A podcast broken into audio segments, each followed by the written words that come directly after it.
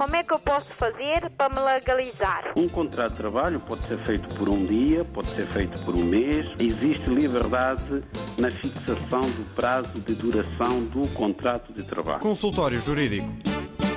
Ora, viva para todos, muito boa tarde, sejam bem-vindos a mais uma edição do Consultório Jurídico, porque hoje é sábado e é, porque é, é habitual estarmos aqui entre o meio-dia e a uma da tarde trazendo as dúvidas dos ouvintes e, claro, um tema para a conversa com o jurista Adriano Malalane. Se quiserem participar também no programa de hoje, têm as eh, condições que são as habituais. Desde logo o e-mail, podem enviar uh, e-mails para consultório jurídico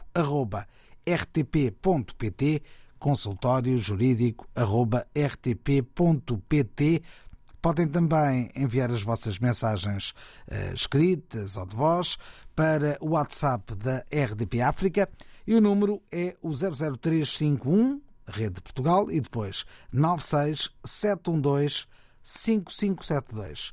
96712 5572.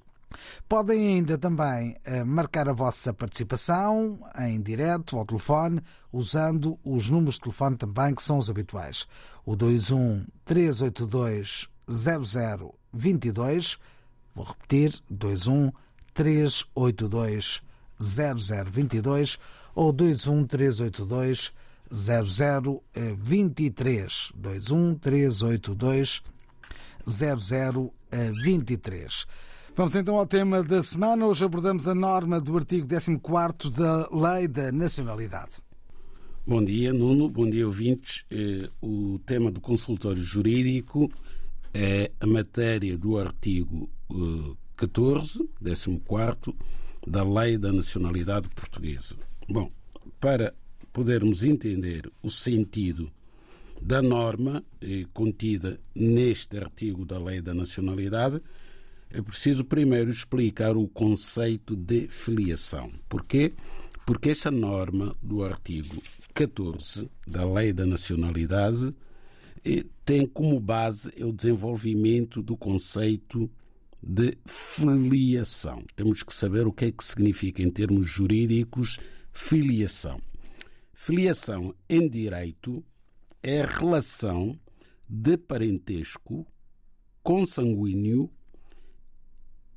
em primeiro grau e em linha reta que liga uma certa pessoa aos seus pais. É isto que o direito chama filiação. Relação existente entre uma pessoa, um indivíduo, e os seus pais, relação essa consanguínea, portanto, tem que ser necessariamente filho dos seus pais. Não exclui, porém, é a filiação adotiva, também pode ser, mas normalmente estamos a falar em filiação consanguínea entre um certo indivíduo e os seus pais, em primeiro grau e em linha reta. É a relação entre pai e filho, entre mãe e filho. Ora, a filiação para efeito da nacionalidade portuguesa, é o requisito necessário para a atribuição da nacionalidade portuguesa originária.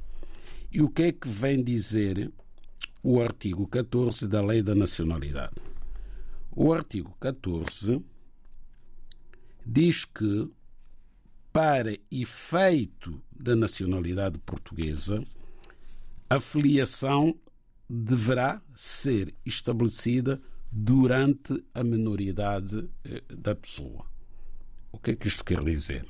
Quer dizer que quando se estabelece a filiação, portanto, oficialmente, através do registro, que é o registro civil, porque cada lei tem as suas regras, mas aqui estamos a trabalhar com a lei portuguesa, quando se estabelece a filiação, é obrigatório que esse estabelecimento ocorra antes do indivíduo completar a maioridade, caso queira depois obter a nacionalidade portuguesa por atribuição.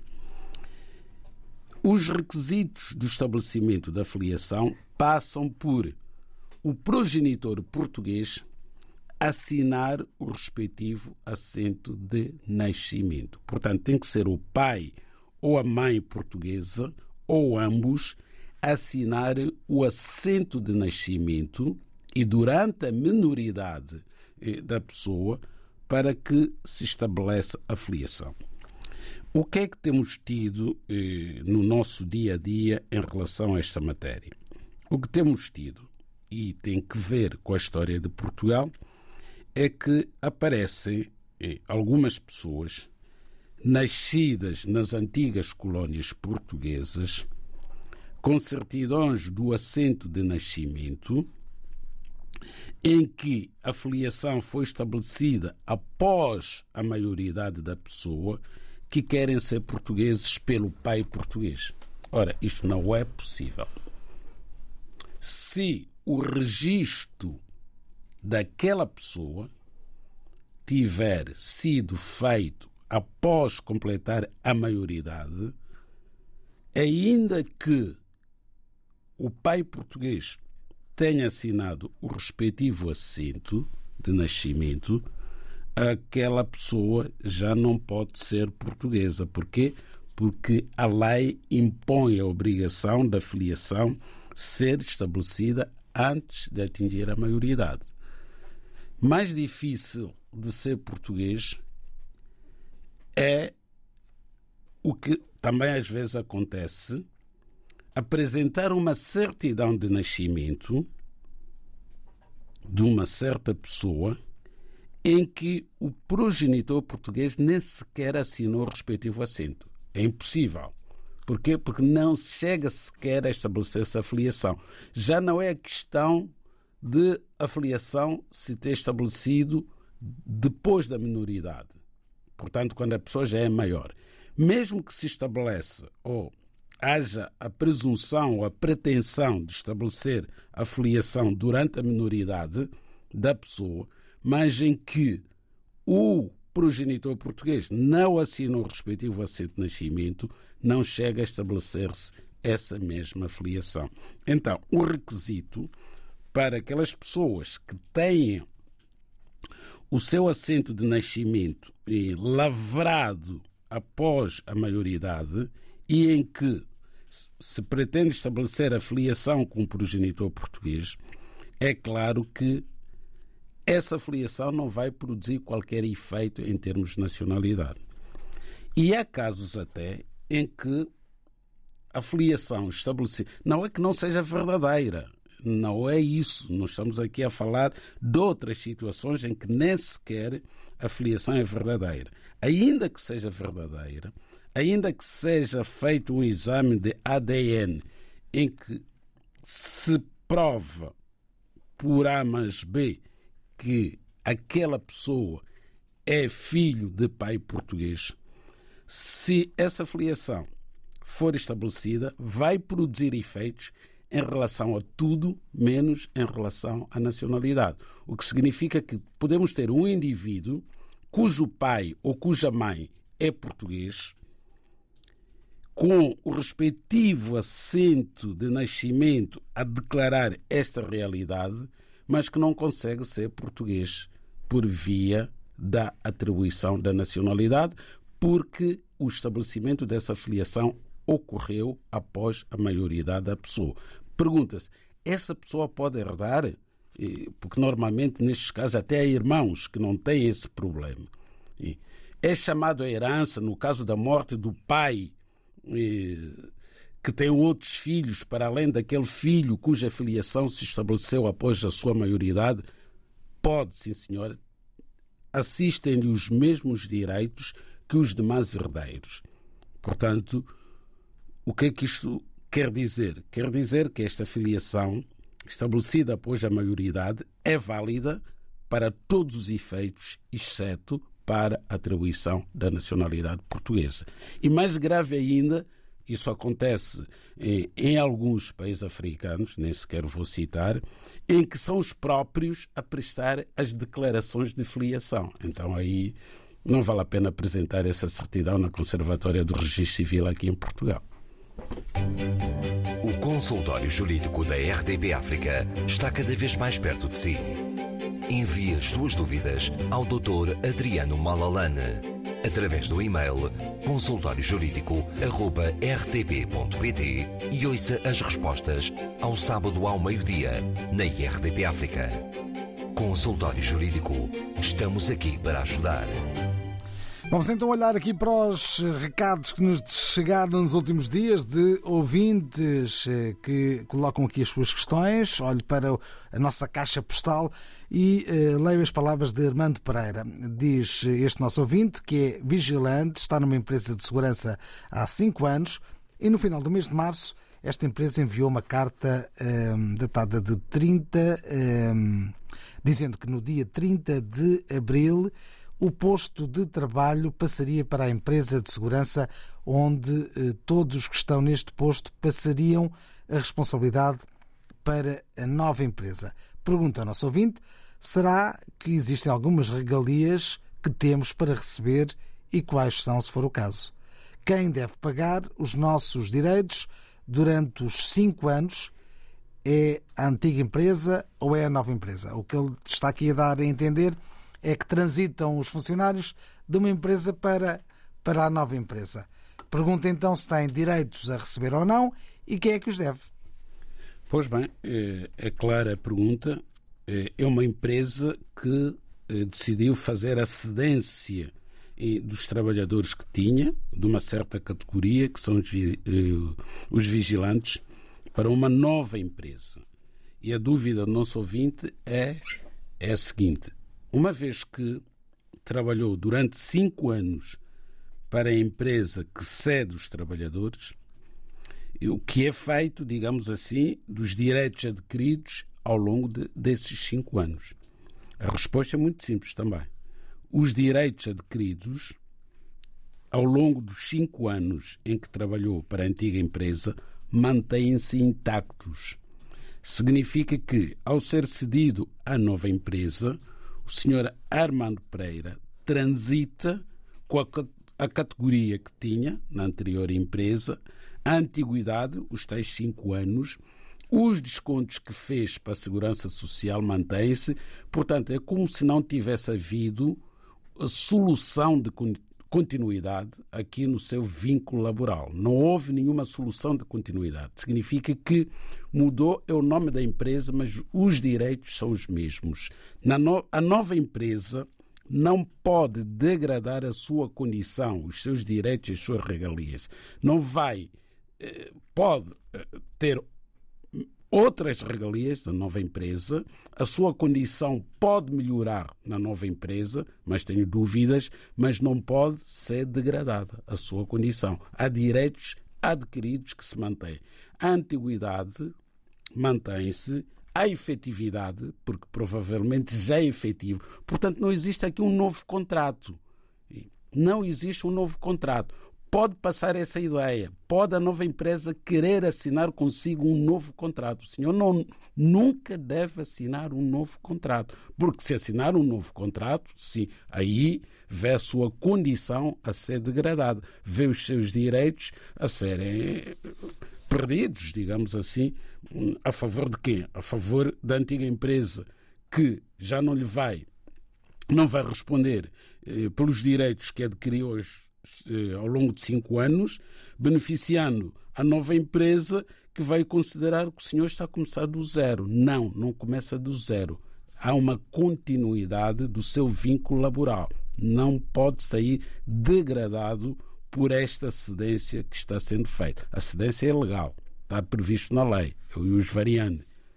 Estamos aqui para ajudar e continuamos a responder aos nossos ouvintes. Neste caso, eh, a dúvida é levantada por Feliciano eh, Fevereiro, que diz o seguinte: eh, Gostaria de que nos pudesse esclarecer de como estão a ser feitos os agendamentos para reagrupamento familiar, visto que todos os números disponibilizados não passam de uma grande fachada, escreve o nosso ouvinte.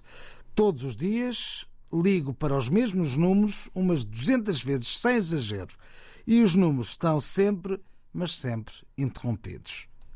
Que coisa Que coisa, escreve o nosso ouvinte. Estou sem palavras. E pergunto eu: uh, há aqui alguma justificação para esta questão levantada? Bom, eu não não sei qual é a justificação que o Serviço de Estrangeiros e Fronteiras poderá apresentar, na medida em que, de facto, os agendamentos já não são presenciais. A pessoa não se pode deslocar a uma delegação do Serviço de Estrangeiros e Fronteiras para fazer o seu agendamento. Tem que ser através da linha telefónica. Bom, mas também ah, há boas notícias no CEF. Parece que estamos sempre a a passar notícias menos positivas. Não. Ontem mesmo o CEF decidiu que é possível fazer a renovação automática das autorizações de residência que caducam até 30 de junho deste ano. Portanto, aqueles que têm títulos de residência que vão caducar até dia 30 de junho não precisam de fazer qualquer agendamento para sua renovação. Vão à plataforma do CEF e fazem a respectiva renovação automática a partir de casa. Quanto aos agendamentos, esta é uma questão que já dura muitos anos. Até já vimos em televisões reportagens sobre o negócio dos agendamentos que existe, isso ninguém pode negar, nem o próprio CEF desmentiu quando passou uma reportagem que eh, os utentes do CEF tinham que pagar a terceiros para eh, conseguirem o agendamento. O que as pessoas devem fazer é apresentar estas reclamações por escrito ao Provedor de Justiça, à Procuradoria-Geral da República, ao próprio CEF o CEF é tutelado pelo Ministério da Administração Interna. É importante que o Ministro, o Secretário de Estado, também tenham conhecimento deste problema que afeta milhares e milhares e milhares de cidadãos estrangeiros. Como é que eu posso fazer para me legalizar? Um contrato de trabalho pode ser feito por um dia, pode ser feito por um mês. Existe liberdade na fixação do prazo de duração do contrato de trabalho. Consultório Jurídico.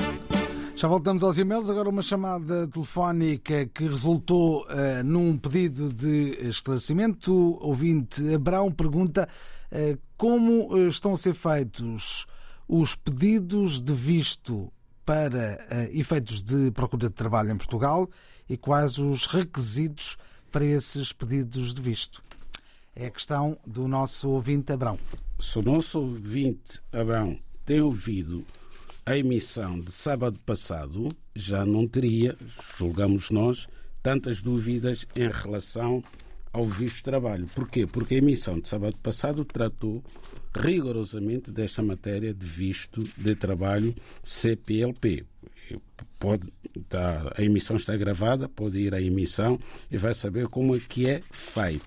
Hoje queríamos eh, falar, sobretudo, da questão do, da nacionalidade portuguesa por atribuição, nacionalidade originária, mas não nos custa nada voltarmos à matéria do, sábado passado para dizer o seguinte: é necessário eh, deslocar-se ao Centro Comum de Vistos do país eh, de origem, fazer um agendamento para apresentar o seu passaporte válido por mais de três meses e levar o comprovativo da situação regular no país de nascimento, no país de residência, aliás, caso não seja nacional desse país, por exemplo, acontece em Cabo Verde, tem muitos cidadãos que não são cabo-verdianos, são imigrantes em Cabo Verde. Esses também podem vir, podem, através do visto de trabalho, e têm que estar em situação regular nesse, no, em Cabo Verde, caso não sejam cidadãos cabo-verdianos. Tem que ter um seguro de viagem que permita cobrir as despesas necessárias eh, por razões médicas, incluindo assistência médica urgente e eventual repatriamento, tem que ter o certificado do registro criminal emitido pela autoridade competente do país de nacionalidade e o comprovativo da disponibilidade de recursos financeiros, que são três salários mínimos eh, portugueses. Ora, este comprovativo porque as pessoas que estão à procura de trabalho, naturalmente, que não têm esta capacidade, esta disponibilidade de recursos financeiros, Porém, este comprovativo pode ser substituído pela apresentação de um termo de responsabilidade com assinatura reconhecida de um cidadão português residente em Portugal ou de um cidadão estrangeiro também residente em Portugal com autorização de residência. O consultório jurídico da RDB África está cada vez mais perto de si. Envie as suas dúvidas ao Dr. Adriano Malalane através do e-mail consultóriojurídico.rtp.pt e ouça as respostas ao sábado ao meio-dia na RDP África. Consultório Jurídico. Estamos aqui para ajudar. Agora com as palavras de Carlos Antunes, que uh, diz o seguinte: uh, sendo residente em Portugal há três anos e com título de residência renovado em 2022, válido até 2025, tendo tido um filho nascido em Portugal e que, ao abrigo da lei, obteve imediatamente a nacionalidade portuguesa, importa-me saber se, ao abrigo da atual lei da nacionalidade, os progenitores podem requerer a nacionalidade portuguesa por via do filho menor. De realçar que, até que tivesse o primeiro título de residência em 2020, já tinha a aprovação da manifestação de interesse, aprovado desde março de 2019. Os nossos cumprimentos, Carlos Antunes, que levanta esta questão. Bom, o senhor Carlos Antunes, essa questão também já foi abordada aqui, que é a questão da nacionalidade portuguesa através de filho português. A nova lei da nacionalidade não é nova, houve uma nova alteração à lei da nacionalidade que veio prever esta possibilidade de um cidadão estrangeiro que tenha um filho com nacionalidade portuguesa poder naturalizar-se cidadão português com base nesse facto de ter um filho com nacionalidade portuguesa. É o caso do Sr. Carlos Antunes, cujo filho, nascido em 2020 em Portugal, nasceu já com nacionalidade portuguesa originária. Então, qual é o requisito necessário para que o pai, que não é cidadão português, possa naturalizar-se através do filho? É necessário que a data do pedido de naturalização do pai, o pai esteja já a residir em Portugal há pelo menos cinco anos, mesmo sem título de residência. Tem que fazer a prova, apenas tem que fazer a prova de que já reside em Portugal há cinco anos, à data da apresentação do respectivo pedido. E, de facto, o Sr. Carlos Antunes já reside em Portugal há pelo menos cinco anos, porque até inclusivamente em 2019 fez uma manifestação de interesse, é porque já residia e não lhe vai ser pedido. É, é verdade que agora tem autorização de residência, mas autorização de residência só vem eh, consolidar o direito que já o tem, uma vez que, quando o seu filho nasceu, já estava a viver em Portugal, ainda que sem autorização de residência, há pelo menos cinco anos. Portanto, é só contar a partir do dia em que entrou em Portugal, mas tem que ter prova, estas questões têm que ser sempre provadas, tem que ter prova da sua entrada em Portugal e ver se já está há cinco anos. Repare que o que a lei exige não são cinco anos de residência em Portugal em relação à data de nascimento da criança. Não, em relação à data da apresentação do pedido de naturalização. O que quer dizer que alguém que neste momento tenha um filho nascido em Portugal com nacionalidade portuguesa e que ainda não tenha cinco anos de residência, é uma questão de esperar mais um ou dois anos até perfazer cinco anos a contar da data da sua entrada em Portugal para ir formular o pedido de naturalização, independentemente de ter ou não autorização de residência. Porque o direito não advém da autorização de residência, isto é, não advém da residência legal em Portugal, mas sim advém do facto de ter um filho com nacionalidade portuguesa. como é que eu posso fazer para me legalizar? Um contrato de trabalho pode ser feito por um dia, pode ser feito por um mês. Existe liberdade na fixação do prazo de duração do contrato de trabalho. Consultório Jurídico. Já voltamos aos e-mails que eh, temos vindo a receber nos, próximos, nos últimos dias aqui no consultório jurídico. Para já vamos ouvir através eh, da rede WhatsApp as palavras de Paula eh, Pires, que agora eh, ouvimos. Bom dia, consultório jurídico. Eu chamo Paula Pires e gostava de ter uma dúvida esclarecida. Eu tenho um apartamento em Lisboa que está arrendado a uma inquilina de nacionalidade guineense.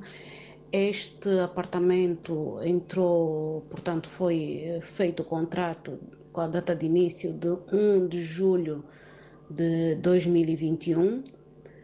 Entretanto, uns meses depois, eu comecei, poucos meses depois, aí se calhar média de três meses depois, eu comecei a receber reclamações por parte dos condôminos do edifício pela má conduta e inobservância do, do código do regulamento interno que o edifício tem. Portanto, a senhora vai fazendo algumas coisas que não são permitidos dentro do, do, do condomínio.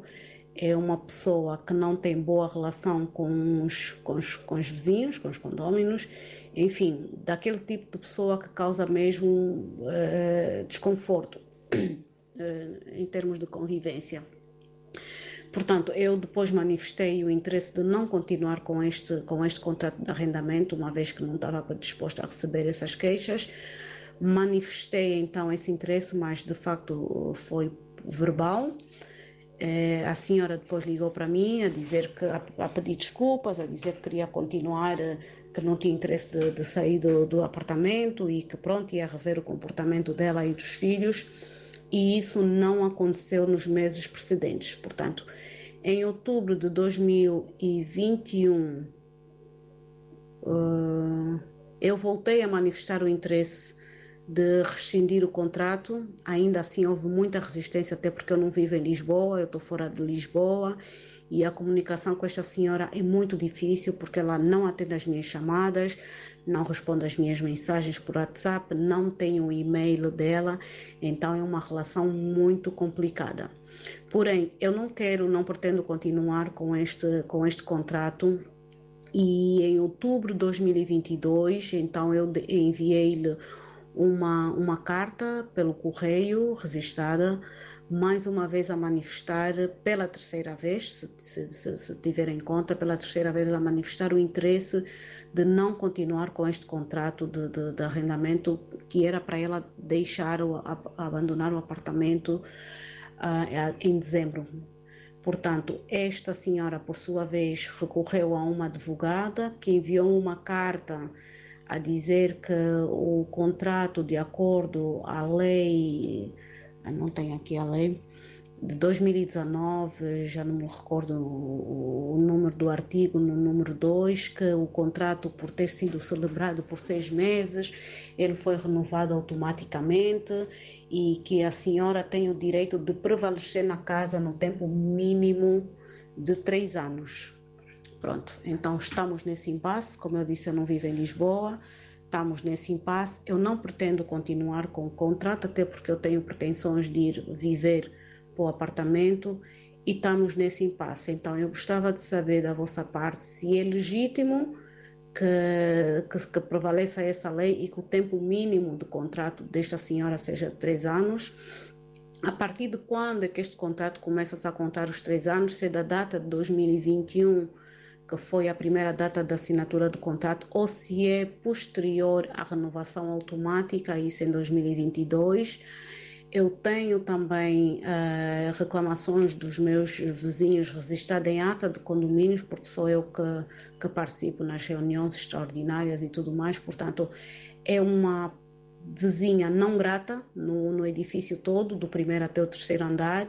As pessoas estão muito aborrecidas com esta senhora e eu não tenho pretensões de continuar com esta senhora em minha casa. Então eu gostava de saber da vossa parte quais são os critérios, o que é que eu posso fazer. Eu sou dona do, do, do, do apartamento, não pretendo continuar não foi um bom contrato desde o princípio. A senhora é muito difícil. Eu tenho inclusive um tio que é meu representante aí em Lisboa para tratar destas questões. Não atendo o meu tio, não me faz chegar as correspondências que eu, que eu recebo pelo correio, colocando-me numa posição de se calhar incorrer em alguma penalidade porque eu recebo as minhas correspondências tanto pelos bancos como pela, pelas finanças pela autoridade tributária de Lisboa, então tem sido uma relação mesmo muito difícil. Eu gostava de poder ter a vossa ajuda no sentido de, de eh, seguir os critérios corretos para colocar então esta senhora fora do meu apartamento. Obrigada. O que pode fazer então esta nossa ouvinte Paula Pires? O que lhe parece? Parece-me que uh, o importante aqui é dizer o seguinte: o que é que esta senhora não pode fazer. E o que é que devia ter feito? Antes de assinar este contrato, em 1 de julho de 2021, a senhora Dona Paula Pires devia ter consultado um advogado. Porque estas são matérias jurídicas. Já reiteramos aqui N vezes que os nossos ouvintes não devem ir a correr assinar documentos sobre matérias que não são do seu domínio. Não existe hoje em Portugal um contrato de arrendamento habitacional de seis meses. É automaticamente convertido num contrato por três anos, prazo mínimo. Portanto, as pessoas vão assinar contratos e pensam: ah, eu assinei um contrato por um ano. Passado um ano eu posso eh, recuperar o meu imóvel. É mentira.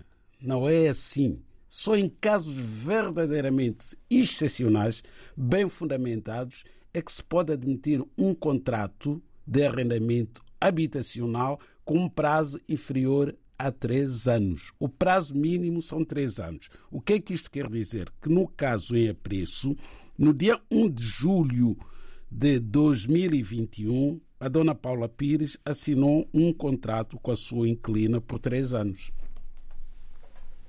Bom, isto não prejudica, porém, a obrigação da inquilina ter boa conduta e não violar as regras de boa convivência com os demais moradores do prédio. Talvez possa, eventualmente, com toda a dificuldade que isso significa, conseguir resolver este contrato por violação destas normas por parte da inquilina. Mas é muito difícil. Se a inquilina tiver um bom advogado, não vai poder sei lá, resolver o contrato de arrendamento com base nesta má conduta que ela tem. E o pior é que este contrato, passados três anos, portanto foi, eh, foi celebrado em 2021, passados três anos, este contrato renova-se automaticamente. E já se renovou, porque devia ter sido a inclina notificada eh, com 120 dias de antecedência eh, da oposição à renovação automática do contrato. Portanto, hoje já não consegue eh, cumprir o prazo de 120 dias, a senhoria, eh, para notificá-la para não se renovar. A senhoria já está renovado por mais três anos. Portanto, de 2024 para 2027. Vai ter que aturar esta senhora durante mais três anos. E não há tempo para mais, assim estivemos no consultório jurídico. Como é que eu posso fazer para me legalizar? Um contrato de trabalho pode ser feito por um dia, pode ser feito por um mês. Existe liberdade na fixação do prazo de duração do contrato de trabalho. Consultório Jurídico